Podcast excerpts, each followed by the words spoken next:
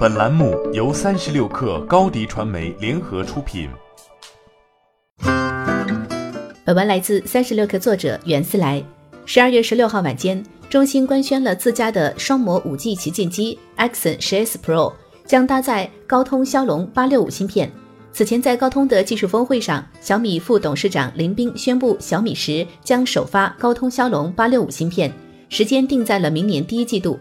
没想到小米十还没有官宣，半道倒杀出个中兴。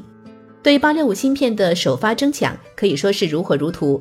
除了小米十和中兴，OPPO 也不甘示弱，本月也表示自己将是首批基于高通骁龙八六五平台的旗舰机。当然，这一措辞十分微妙，说的是首批搭载，并非首发。厂商们现在更多只是营销声量，目前几款产品都还没有具体的发布会时间。中兴同样如此。根据相关人士对三十六氪的说法，目前是发布，算第一批五 G 手机还没上市。而另一位业内人士则表示，中兴 Axon 10s Pro 的上市时间也是明年第一季度，而这次的 Axon 10s 也不会召开单独的产品发布会。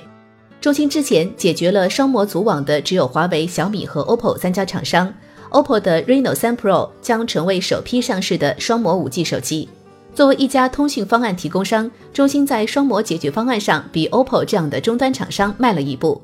在消费级终端上，中兴已经掉队很久了。虽然去年第一批发布了 5G 手机，还第一个送到了用户手中，但也没有激起多少水花。无论是在海外还是国内，中兴手机早已离开了主流视线。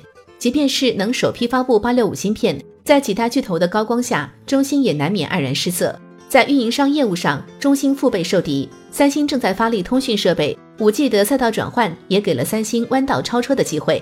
三星宣布将投入两百二十亿美元发展五 G 网络技术，并计划在二零二零年拿下全球五 G 市场五分之一的份额，隔空喊话中兴四分之一市场份额目标。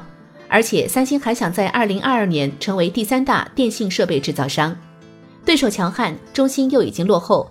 要想在如此白热化的手机市场抢食一块蛋糕，仅仅靠抢发八六五芯片的手机，恐怕还远远不够。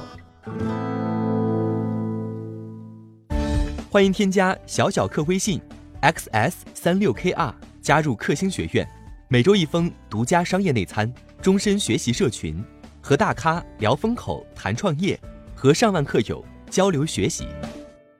高迪传媒，我们制造影响力。商务合作。请关注新浪微博高迪传媒。